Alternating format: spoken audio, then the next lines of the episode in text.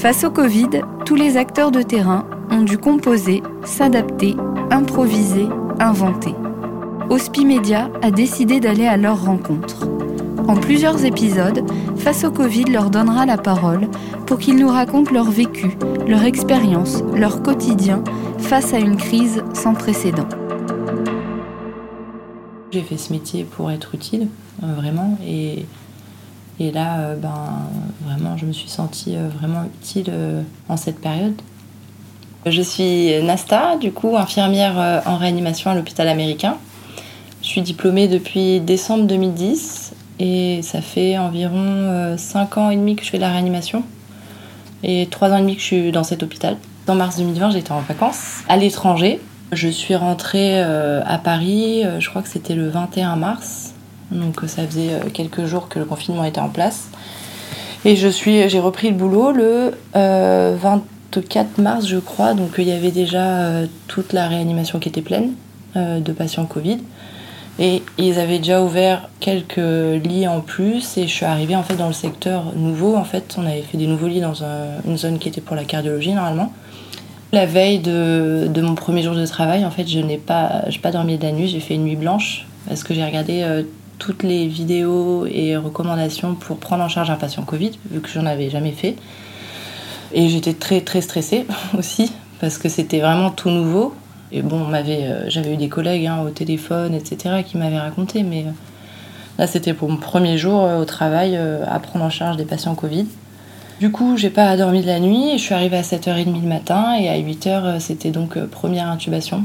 Ça a été très rapide et ça s'est super bien passé. Donc euh, voilà, le médecin après m'a m'a remercié parce que bah, ça avait été, ça avait été, ça s'est très, très bien passé. Du coup, ça a été un démarrage sur les chapeaux de roue.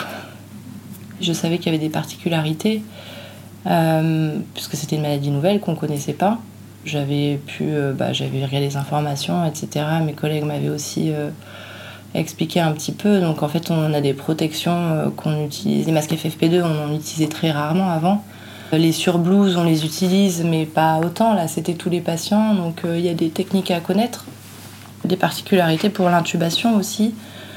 Il faut mettre un champ stérile en fait devant la tête du patient pour éviter en fait que nous, les infirmiers, nous prenions des projections vraiment plein de petites particularités et du coup dans ces vidéos donc c'était un site de la PHP et euh, la SRLF qui est euh, une société savante pour la réanimation et donc ils, expliquaient tout que ce soit comment mettre ça sur blouse euh, le masque jusqu'à l'intubation etc on a eu des formations on avait une infirmière hygiéniste qui venait régulièrement pour nous, donner les dernières recommandations aussi parce que ça évoluait tout le temps on avait des mails régulièrement de, bah, de la cadre euh, sur euh, voilà effectivement comment s'habiller, etc. Tout ce qui évoluait en fait, parce que ça évoluait au jour le jour.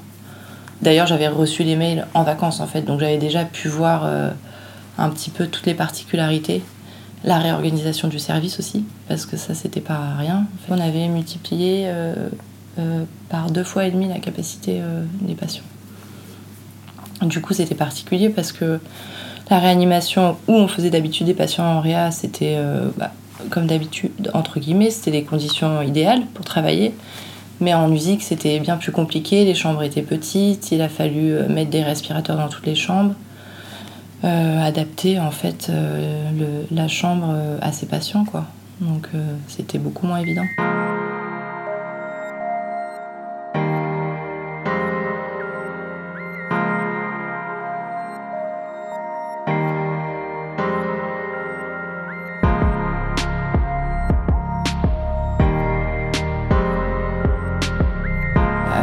Le Covid, quand on ne sait pas trop pourquoi, mais ils étaient très résistants aux sédatifs et aux curares. Donc c'est des patients qui restaient long, endormis profondément et pendant longtemps.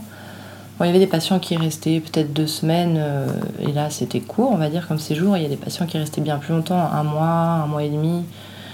Euh, donc euh, oui, en fait, on avait des entrées, et puis une fois que c'était plein, ben, les patients restaient pour une semaine, deux semaines, trois semaines.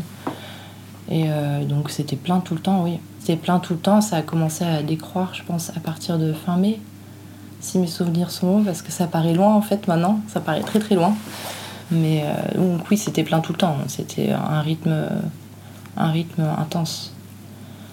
Parce que justement, bon, bah, tout le monde en a entendu parler, des mises en, en décubitus ventral, c'est quand on met les patients sur le ventre pour améliorer en fait l'oxygénation du sang quand euh, il ne s'améliore pas malgré la machine, euh, etc. du coup, il faut les retourner, mais il y a beaucoup d'équipements, ils sont connectés à des machines et il faut faire très attention. Et il faut être à 5 à peu près pour, parce que les patients donc, sont sédatés, curarisés, donc c'est un poids à mort en fait. Donc il faut vraiment tout le monde ait sa place, euh, que ce soit bien coordonné. Et, euh, voilà. Et en soi, la préparation prend un peu de temps et le geste en lui-même est plutôt rapide. C'est juste euh, tout préparer, que tout soit prêt pour être efficace pendant le geste en fait. On protège les points d'appui pour éviter qu'il y ait des escarres. Ça, c'est une technique qu'on connaît en réanimation, qu'on fait, mais on en fait une fois de temps en temps, pas tous les jours, euh, plusieurs patients. Donc là, ça a été particulier. Donc euh, c'était vraiment du boulot. Je suis en réanimation polyvalente, donc euh, j'ai des patients. Je peux avoir des patients qui sont là pour chirurgie, problèmes cardio, problèmes néphrologiques. Donc ça dépend. Enfin, ils, ont, ils sont là pour une raison différente chacun. Là, c'était tous les mêmes patients. Mais ils étaient là pour la même chose et ils avaient un problème, c'était respiratoire. Des fois, on, dialysait des patients, mais souvent, c'était des patients qui avaient un problème rénal euh, avant. Donc, euh, c'était. Du coup, c'était différent parce que les patients étaient tous les mêmes au final. Enfin, avec tous la même pathologie et les mêmes problèmes. Euh, les mêmes problèmes.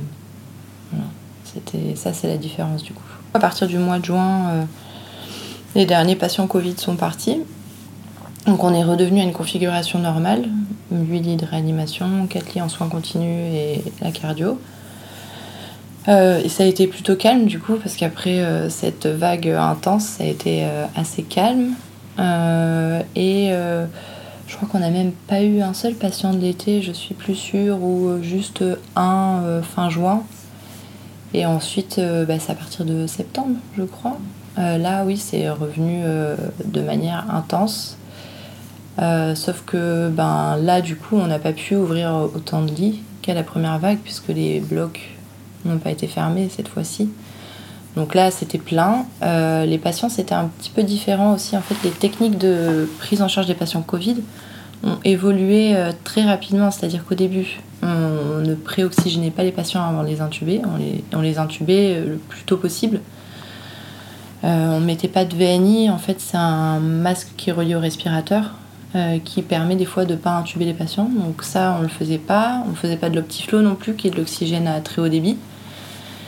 Et euh, pendant la deuxième vague, en fait, ils se sont rendus compte au bout d'un moment que de, faire l'optiflow de la VNI, ça pouvait euh, éviter une intubation et que surtout, il y avait plus de chances de survie sans une intubation. Du coup, euh, bah, la prise en charge a beaucoup changé à partir de la deuxième vague.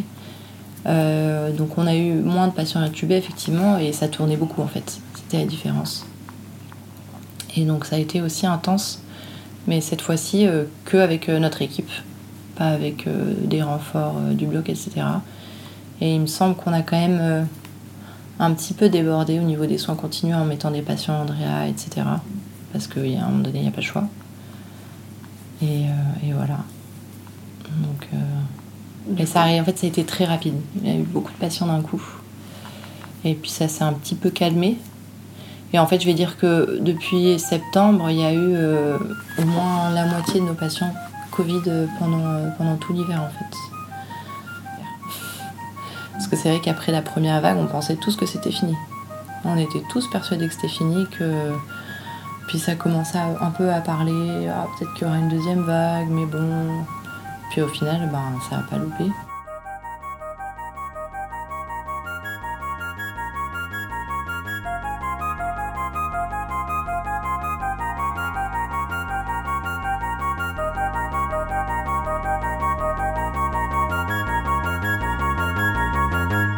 Au début, c'était très stressant parce que c'est vraiment complètement nouveau. Il y avait beaucoup d'équipements, enfin, j'avais toujours peur de faire une petite erreur euh, d'asepsie euh, avec le masque, mal le mettre. m'enlever ma blouse d'une certaine manière sans faire exprès me, contaminer. Et au final, bon, ben, il n'y a pas eu beaucoup de cas de Covid dans mon équipe, donc c'est que on a plutôt fait bien les choses. Et du coup, enfin, on connaissait pas cette maladie, on se sent un peu, comment dire, inefficace un petit peu, je sais pas comment expliquer. Des fois, les patients s'amélioraient, mais on comprenait pas forcément pourquoi. Voilà, du coup, c'était assez stressant et c'était aussi intense et fatigant parce qu'on faisait beaucoup d'heures sup. Euh, je travaillais, euh, bah, c'était au moins, euh, ouais, je pense que je faisais 50, 60 heures par semaine. Pas tout le temps, mais il y a eu, je crois, il y a eu trois semaines où j'ai fait 60 heures par semaine. Après, en même temps, j'avais pas d'autres choses à faire. Donc, mais ça a été assez intense, fatigant moralement, physiquement. Euh, mais en même temps, euh, j'étais contente de faire ça parce que du coup, j'ai fait ce métier pour être utile, euh, vraiment. Et, et là, ben, vraiment, je me suis sentie vraiment utile en cette période. C'est pour ça d'ailleurs, quand j'étais en vacances, j'avais peur de ne pas réussir à rentrer et de rester coincée. alors, certes, au soleil, mais, mais bah, de ne pas pouvoir participer en temps de crise avec, euh, avec mes compétences en réanimation en plus. Donc euh, du coup c'était plutôt satisfaisant en fait euh, de pouvoir bah, contribuer à cet effort. Mm.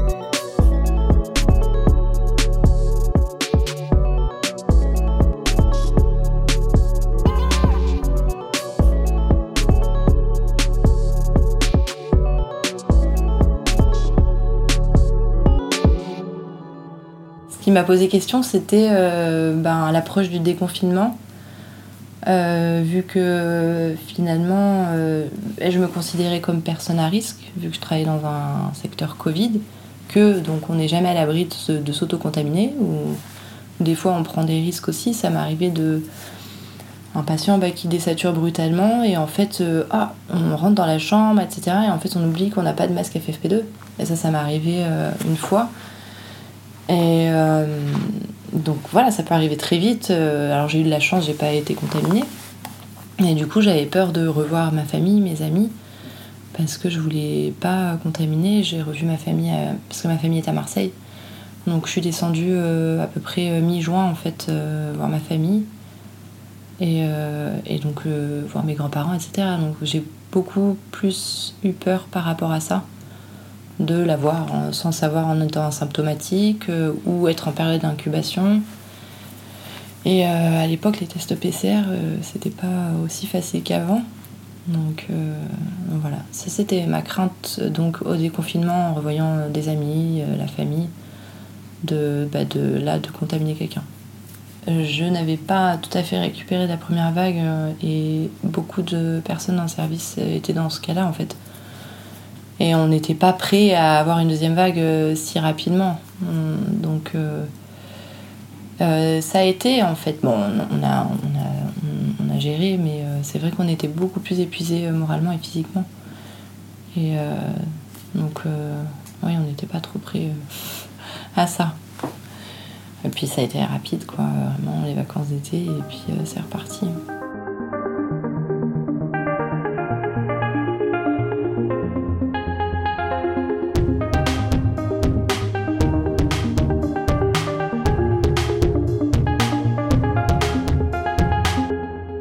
Il y a eu des, patients, euh, quelques-uns, hein, où vraiment, euh, en fait, ils, sont arrivés à des stades de, la maladie où euh, on pensait que qu'ils s'en sortiraient vraiment pas. Moi, j'en étais persuadée, les, médecins, etc.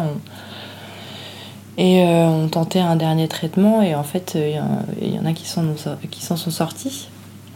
Et ça, c'est vraiment des moments forts, en fait, de, voilà, de patients on se dit qu'il y a peu de chances que ça réussisse et au final ça marche. Et ça c'est des moments forts parce que parce que bah, quand on a c'est pas qu'on perd espoir mais c'est que bah, on est réaliste et on se dit quand même il y a peu de chances que ça marche et quand ça marche bah, du coup c'est plutôt euh, c'est satisfaisant et c'est ouais c'est cool. À la troisième vague effectivement on a remarqué que les patients étaient beaucoup plus jeunes que, la première ou deuxième vague et quand même dans des états euh, graves. Hein. Donc euh, oui, ça c'était un peu dur aussi. Autre chose qui a été difficile aussi euh, pendant cette période, la première vague surtout, c'était les médicaments.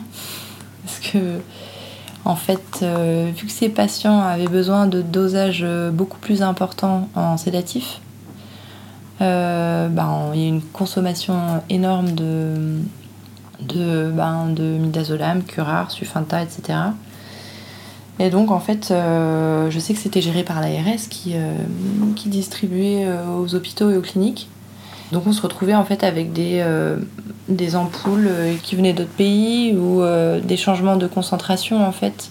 Au lieu d'avoir 10 mg dans 5 ml, on avait 50 mg par exemple dans 50 ml. Du coup, nous, il fallait qu'on soit alerte à ça parce qu'on fallait pas se tromper, faire des seringues plus ou moins concentrées.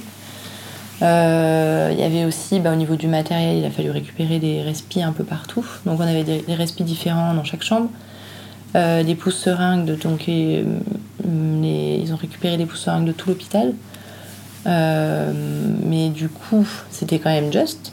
Donc par exemple, ce qu'on faisait, c'est qu'on mélangeait deux médicaments dans la même seringue, chose qu'on ne faisait pas avant et qu'on ne fait plus d'ailleurs maintenant. Ça, c'était particulier.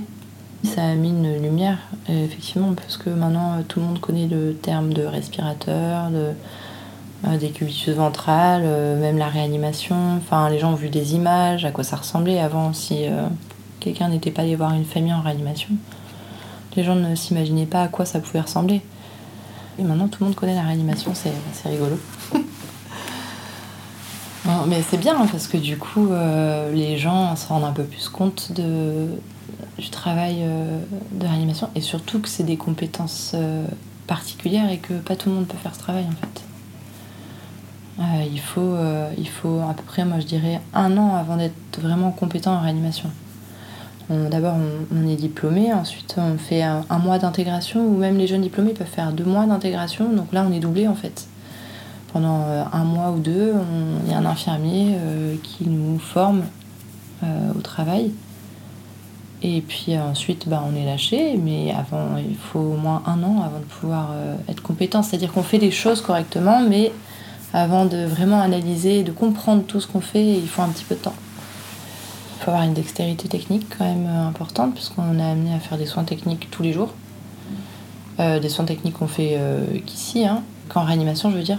Il faut apprendre à gérer son stress parce qu'il y a des, situations très stressantes. Forcément, hein, tout le monde stresse, ça c'est normal. C'est juste qu'il faut apprendre à gérer. Alors chacun le gère différemment, mais euh, euh, il faut être efficace et euh, bah, réactif en fait, rapide. Quoi. Quand il y a une urgence, il faut réagir tout de suite, au bon moment. Ça, c'est des gestes qui s'acquièrent au fur et à mesure des années. Il faut être organisé aussi, anticiper, observateur, mais ça, je dirais que c'est une infirmière doit être observatrice dans tous les cas organisé aussi. Dans... Et voilà. Puis, euh, on va dire qu'on approfondit beaucoup euh, tout ce qui est des connaissances euh, qu'on aborde en fait à l'école d'infirmière, mais qu'on survole entre guillemets. C'est tout ce qui est ben, la, ventilation mécanique, par exemple, ben, voilà, gérer un respirateur, comprendre comment ça fonctionne, arriver à le surveiller correctement. Et on apprend à dialyser aussi. Donc ça, c'est pareil, c'est très spécifique et très technique. Euh, voilà, c'est déjà pas mal.